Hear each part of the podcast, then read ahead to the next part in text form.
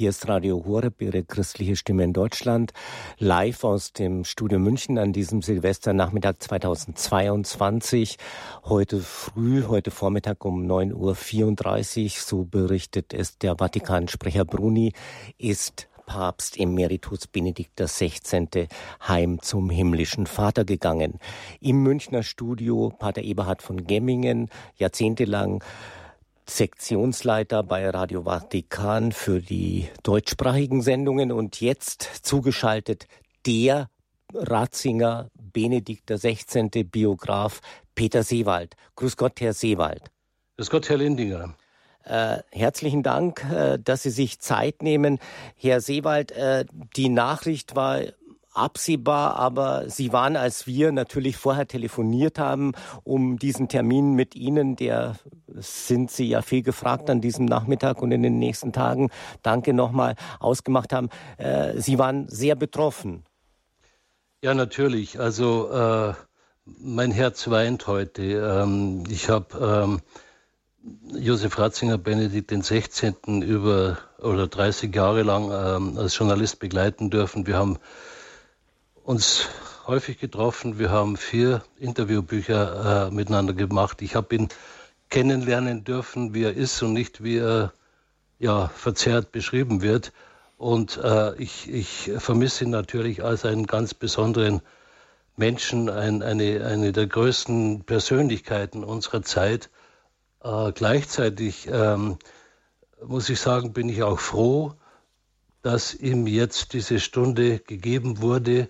Ähm, also das ist ja heute ein Tag, Silvester, also den wird man immer auch mit Josef Ratzinger, mit Benedikt XVI. verbinden können. Heute an seinem äh, Sterbetag Sie werden sich vielleicht erinnern, Herr Seewald, wir haben ja öfters Interviews geführt ja. in letzter Zeit und Sie haben gesagt, der wird, da seien Sie sich sicher, äh, als Sie ihn, glaube ich, im Mitte September nochmal getroffen haben, Benedikt Oktober, 16. Ja, Oktober, also gar nicht vor allzu langer Zeit, haben Sie gesagt, er wird sich einen besonderen Sterbetag äh, aussuchen. Ist es jetzt dieser Sterbetag? Ja, ähm, das ist er. Also das kann man sich natürlich nicht ganz aussuchen. Äh, der ist für ihn äh, gewissermaßen ausgesucht worden. Es ist schon irgendwie äh, bemerkenswert. Er ähm, ist ja geboren äh, in der Osterzeit an Samstag und er stirbt in der Weihnachtsoktav. Irgendwie passt dieser Kreislauf äh, zu Josef Ratzinger. Also da hat sich dann ein Weg geschlossen und ja, also wie gesagt, Silvester wird man immer mit ihm verbinden, mit dem ersten deutschen Papst seit äh, einem halben Jahrtausend, mit dem großen Intellektuellen, äh, der international anerkannt worden ist, mit dem bedeutenden Theologen, wahrscheinlich der bedeutendste, der jemals auf dem Stuhl Petri gesessen ist, äh, wie man auch zu ihm steht. Ja, wir wissen, dass er gerade in Deutschland auch ähm, ja, oft gejagt worden ist, muss man sagen. Also das Bild hat sich irgendwann mal verfestigt äh, von ihm in den Medien. Das ist nie, äh, nie mehr geändert worden. Äh, aber wie man auch zu ihm äh, steht, also niemand kann ihm äh, die Anerkennung verweigern äh, für seine großartige Leistung, für sein großes Werk, ähm, das er uns hinterlassen hat. Und ähm, das ist ein Werk, das bleibt.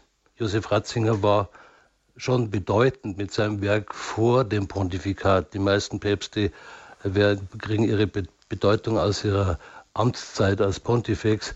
Ähm, und ähm, dieses Pontifikat war dann gewissermaßen die Krönung, wenn das natürlich auch äh, mit äh, Störungen und mit großen Aufgaben und mit Problemen verbunden war. Aber ich finde, er hat es ähm, diese acht Jahre äh, wunderbar großartig gemeistert. Niemand hat eigentlich erwartet, dass er das äh, so gut macht. Und ich habe heute auch Nachrichten gesehen und da, da, hieß es dann, also ganz schnell wäre die Stimmung wieder gekippt, also von, der, von den ersten äh, Jubelrufen.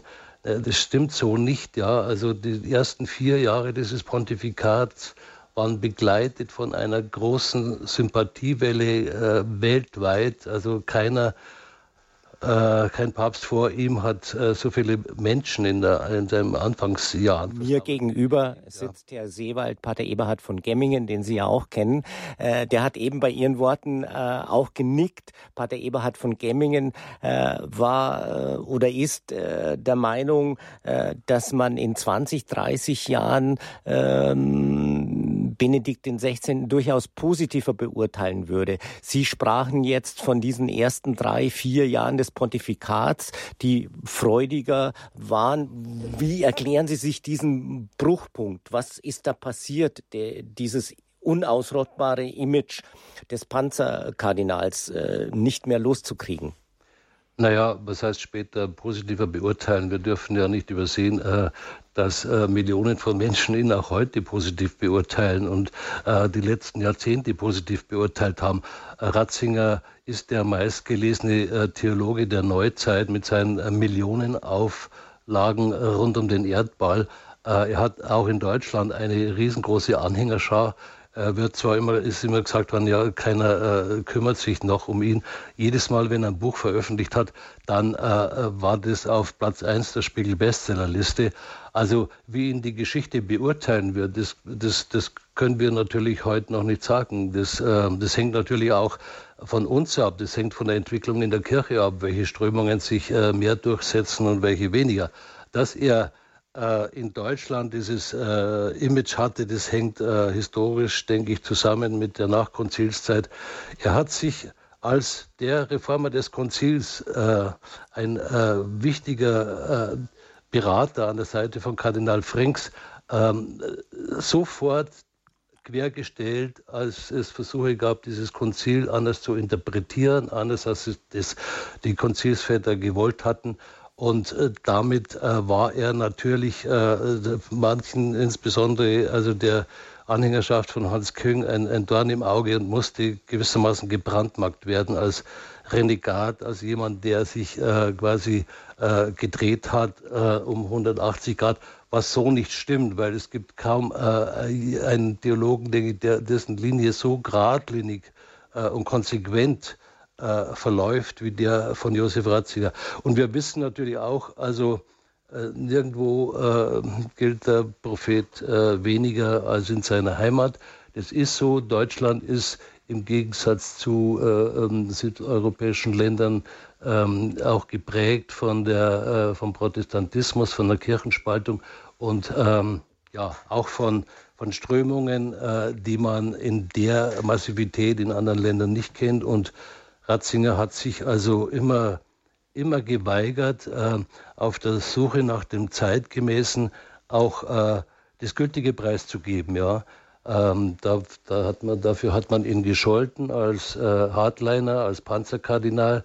Ähm, ich sehe ihn äh, als äh, einen modernen Menschen, auch als ein Pragmatiker, der aber natürlich ähm, immer äh, die äh, Grundlinien und die, die, die, die, Grundsubstanz des Evangeliums verteidigt hat und auch für den Preis der eigenen Popularität. Wann haben Sie denn, Herr Seewald, wir sprechen hier bei Radio Horeb mit dem äh, Benedikt 16. Biografen Peter Seewald live zugeschaltet hier bei Radio Horeb, Ihrer christlichen Stimme in Deutschland. Wann haben Sie den äh, Kardinal Ratzinger kennengelernt? Da waren Sie ja auch eher skeptisch. Wie kam das zu? Ja, da war ich, ähm, da war ich eher skeptisch. Ich bin ja ähm, war in meiner Jugend Kommunist. Ich bin aus der Kirche ausgetreten. Ich war Redakteur beim Spiegel, beim Stern und beim SZ-Magazin und äh, von daher äh, war jetzt nicht äh, eine, eine Wellenlänge äh, gleich da zu erkennen. Äh, gleichwohl,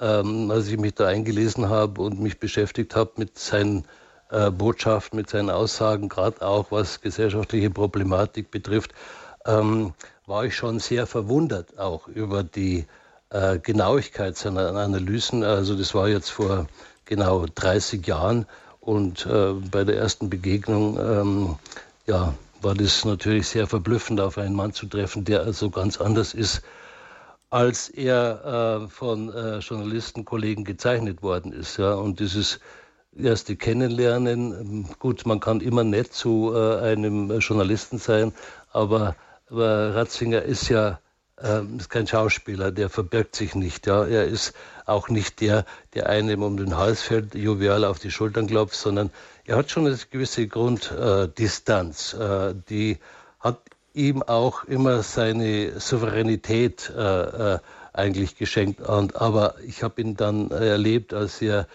entgegenkommenden, äh, als sehr also als herzlichen Menschen, also jemand, mit dem es äh, sehr, sehr leicht ist, ins Gespräch zu kommen. Äh, Und es hat sich ja so eine gewisse Vertrautheit offenbar aufgebaut. Also ich habe irgendwo mal gelesen, äh, dass Ratzinger dann sogar den Anrufbeantworter der Familie Seewald besprochen hat. Also das macht ja nicht jeder, oder?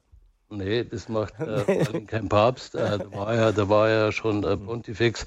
Also wir sind keine Freunde geworden. Es war ihm immer auch wichtig und vor allem mir wichtig, die journalistische Grunddistanz zu halten. Aber ähm, wenn man korrekt arbeitet, ja, und wenn man ähm, offen ist und wenn man ehrlich ist, äh, dann äh, entwickelt sich natürlich auch eine, ähm, eine gewisse Vertrautheit. Man äh, weiß, äh, also ähm, man wird nicht in die Pfanne gehauen, sondern da ist eine ehrliche, eine kritische Auseinandersetzung. Wer meine Interviewbücher liest, der sieht ja auch, dass ich ihm da nichts erspart habe. Aber ähm, aus dieser langjährigen Geschichte ist ihm dann ähm, halt schon auch eine Aufgabe entstanden für mich, gerade in der Mediensituation äh, in Deutschland, ähm, da oft auch ähm, gegenzusteuern und sagen, nee, Moment mal, äh, Leute hier, ähm, das und das stimmt nicht. Und bin ja wieder immer wieder überrascht. Also gerade auch, was ich heute